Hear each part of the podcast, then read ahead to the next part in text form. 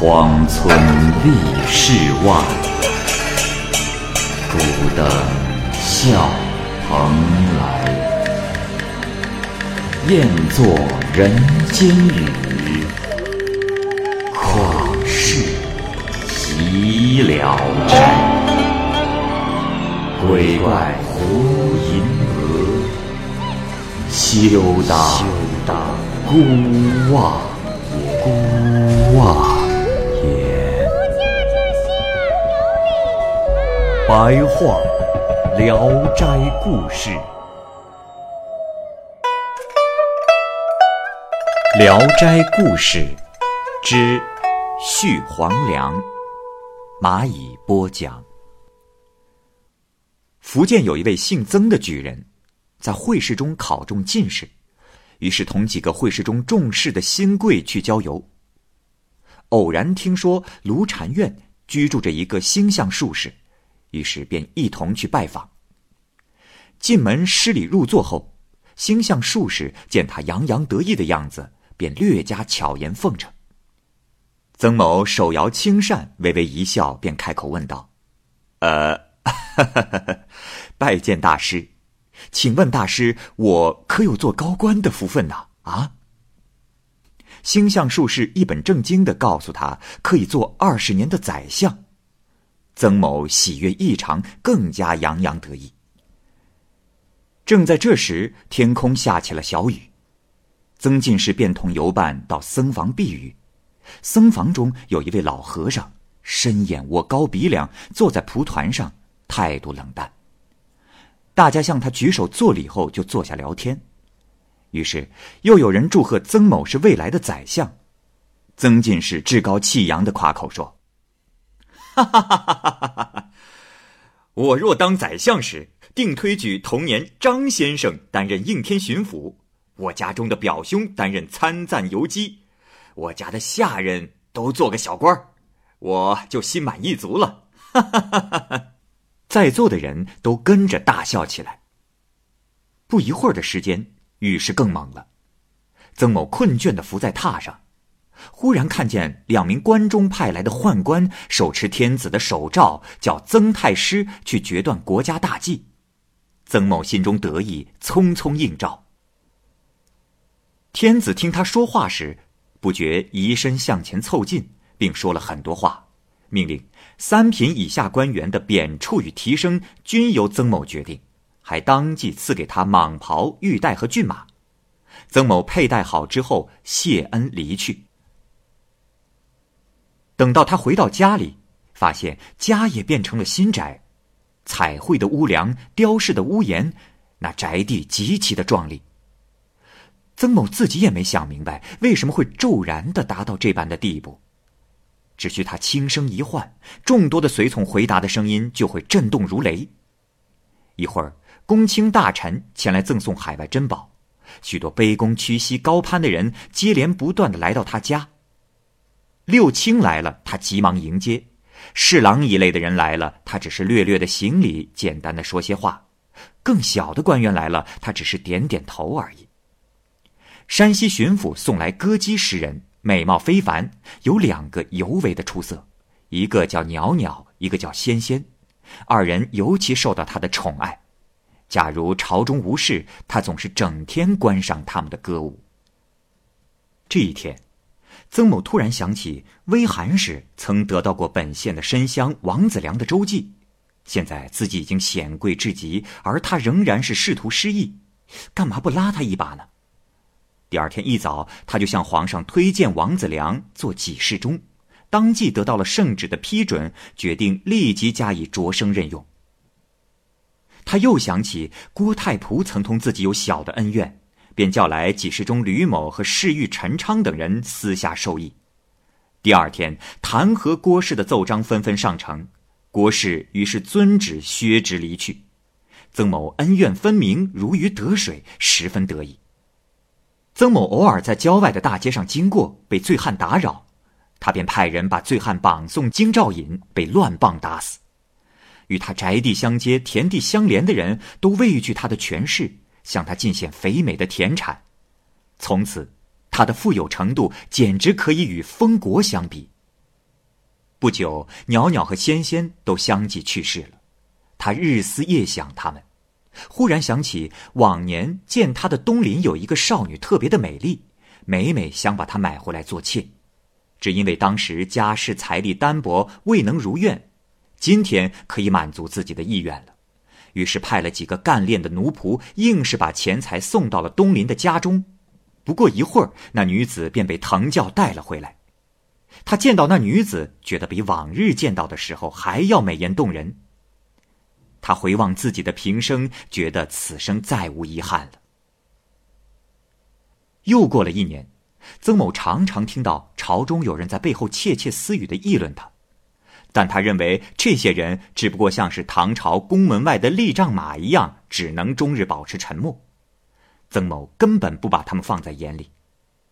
就在这时，一位刚正不阿的朝臣上陈奏书，奏书大意说：“陛下，臣认为曾某乃是一个好赌的无赖，是一个市井小人，只因一句话合于圣意，便有幸深得圣上的恩宠。其父穿上紫色的朝服，儿子穿上朱色的朝服，得到天大的恩宠。但是。”他不为国事操劳，以报答圣恩于万一，反而肆意而为，滥用职权。若要数得清他所犯的死罪，比数得清他的头发还难。陛下，朝廷的官位他居为奇货，竟然为官位标出价格，所以自公卿乃至将士都在他门下奔走。他日日计算着如何得到更多，如何得到机会，简直如商贩一般。对他养成鼻息望尘而败的人不计其数啊！据臣所知，一些洁身自好、贤良的大臣不肯屈意附和曾某，轻则安排清闲无权的官职，重则被革除官职。甚至一事不肯顺从，便得罪于他；片言有所冒犯，就被贬放到遥远野兽出没之地。百官为此寒心，朝廷为此孤立。还有，平民的良田任凭他肆意蚕食，良家的妇女被他强行聘为姬妾，以致有冤无处申诉，简直暗无天日。曾家的奴仆每到一地，所有的官员都伏到贴耳。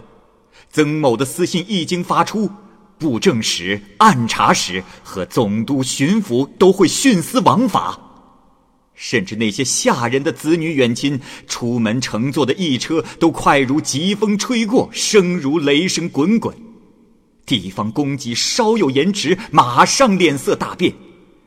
他们残害人民，奴役官府，其一从人员所到之处，田野里连草都不生长啊！而曾某气焰正盛，自持得宠，毫不悔改。在朝廷之上，每当皇帝召见问世，他便在陛下面前进献谗言；在自己府中后花园，则是日日笙歌。他沉湎于歌舞女色，以及豢养狗马等宠物供人玩乐，夜以继日，荒淫无度。他从不关心社稷黎民，难道世上还有这样的宰相吗？陛下。当前人心惶惶，不如赶快将他置于利府之下处死，否则势必酿成曹操王莽篡夺皇位的祸患。我日夜心怀戒惧，不敢安居，抱着一死之心上呈陛下。我请求砍下这奸佞之辈的人头，查收他的家产，上息天地之怒，下快众人之心。如我所说之言有虚有假，愿承受最严酷的刑罚。奏书进城，曾某听说后吓得失魂落魄，血液似乎都冻结了。幸亏皇上宽大为怀，将奏书扣押在宫中，暂不批复。然而，科道谏官和九卿纷纷进城奏章弹劾曾某，哪怕昔日与他十分亲近的人也跟他翻了脸。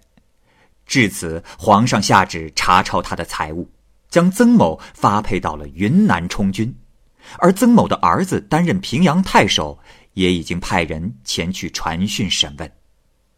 曾某听了圣旨，正在惊恐之际，立即冲入了许多武士，拿着武器，一直前往内室，剥下了他的朝服和朝冠，将他与妻子绑在了一起。不久，有人将金银珠宝悉数搬走，金银钱钞有数百万，珠宝、翡翠、玛瑙、玉器有几百壶，床上用过的帘幕有几千件，以致婴儿的襁褓、女子的绣鞋都遗落在了钱塘的台阶上。曾某逐一看过，一阵阵的酸楚。又过了一会儿，有一个人把曾某的美妾拽出来，那美妾已惊恐无状。曾某心中燃烧着悲郁的烈火，满腔愤怒却不敢说出。一会儿，楼阁仓库都贴完了封条，曾某立即被呵斥出门。曾某被绑着押走，夫妻二人悲泣着上路，祈求以车代步，但无人搭理。走了十多里，曾妻足下无力，总要跌倒，曾某就时时照顾着她。又走了十多里，曾某本人也疲惫不堪。忽然又看见一座高山直插云霄，曾某担心山高路险，夫妻二人泪如雨下，而押送者以凶恶的目光瞪着他们，一步也不许停。又走了一段时间，曾某发现斜阳西沉，无处投宿，只好爬着前进。等来到山腰时，曾妻的力气已经用完了，在路边不停的哭泣，曾某也没有力气了，任凭押送者破口责骂。正在这时，突然听到有人在喧哗，有一群强盗，个个手持锋利的兵器，腾跃向前，押送着大为的惊骇，一逃而光。曾某直身跪下，说：“啊，各位英雄好汉饶命！我孤身发配远方，身上不明一文。”这群强盗怒目圆睁，声称：“哼哼，我们都是受你迫害的冤民。”今日速拿你的狗命，别无所求。曾某怒斥说：“我虽是有罪，等待处置，但也是朝廷命官。你们如此大胆！”强盗也为之恼怒，挥动着大斧向曾某的脖子砍去。曾某只觉得自己的头落地有声，心中又害怕又惊慌，便有两名小鬼儿走过来了，反绑了他的双手，驱赶他上路。走了几刻的时间，进入了一座都市，顷刻间便看见了一座宫殿。上首端坐着一位丑陋的大王，正在判决阴司的案件。曾某趴在地上请求饶命。大王审阅案卷，才看了几行，就怒气冲冲地说：“嗯，可恨呐，可恨呐！你的罪过累累，应该丢到油锅里去。”众鬼齐声附和，声如雷霆。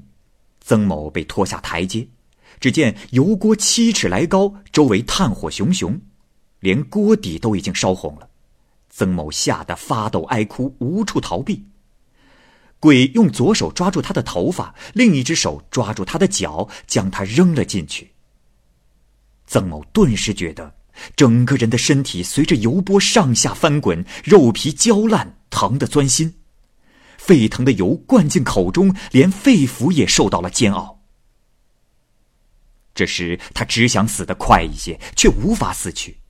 一顿饭的功夫，他又被拖出，摔在了地上。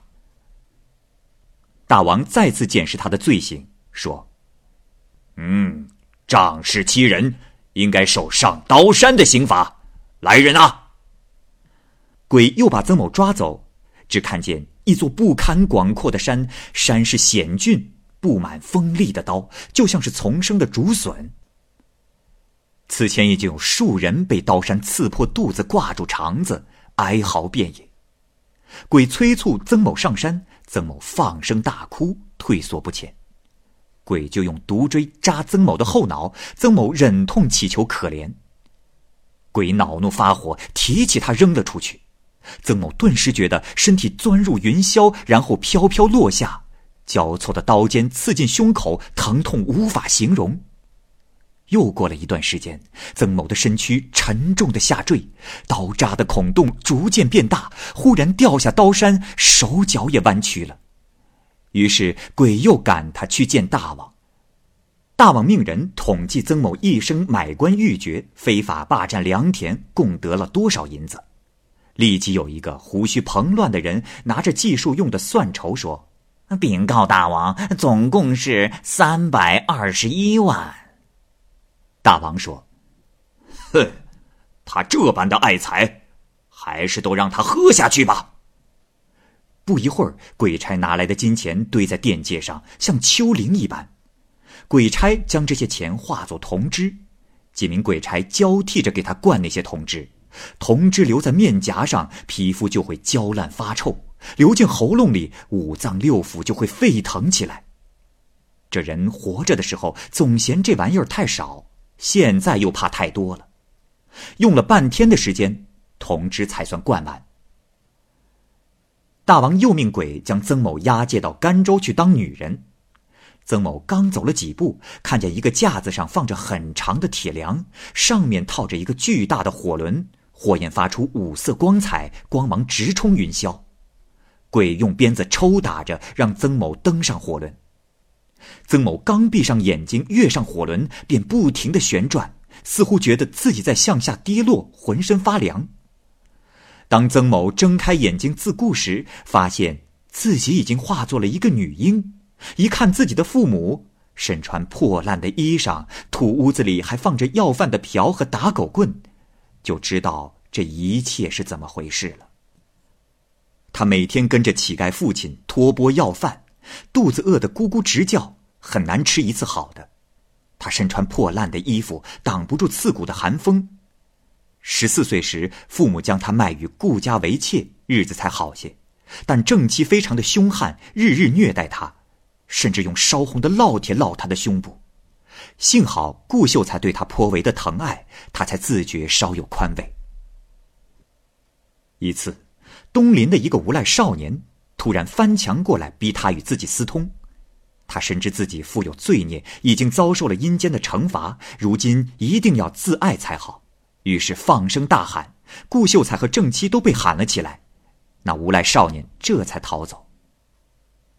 过了几天，顾秀才到他的房里过夜，他正在枕头上倾诉着自己的不幸。忽然一声巨响，房门大开，有两个强盗持刀闯进了屋里，杀死了顾秀才，洗劫了财物。他缩成一团，藏在被子下。强盗离去，他才喊叫着跑向正妻的房间。正妻大吃一惊，与他一起哭哭啼啼的去检验尸首。正妻怀疑是他和奸夫一起谋杀了顾秀才，于是便去申冤。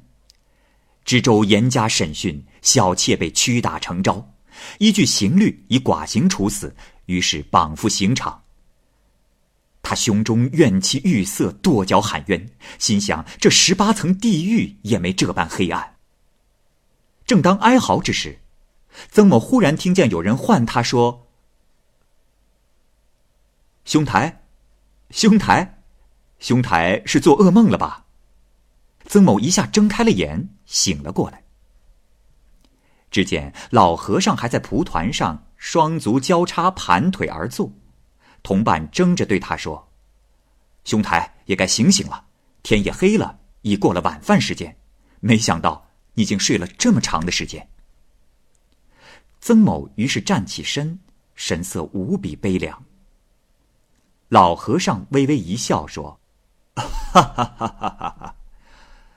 阿弥陀佛，当宰相的卦，可还灵验否？”曾某越发的惊异，施礼请教。老和尚说：“阿弥陀佛，只要修德行人，火坑中也有青莲护法。”我这山野的僧人，又知道什么呢？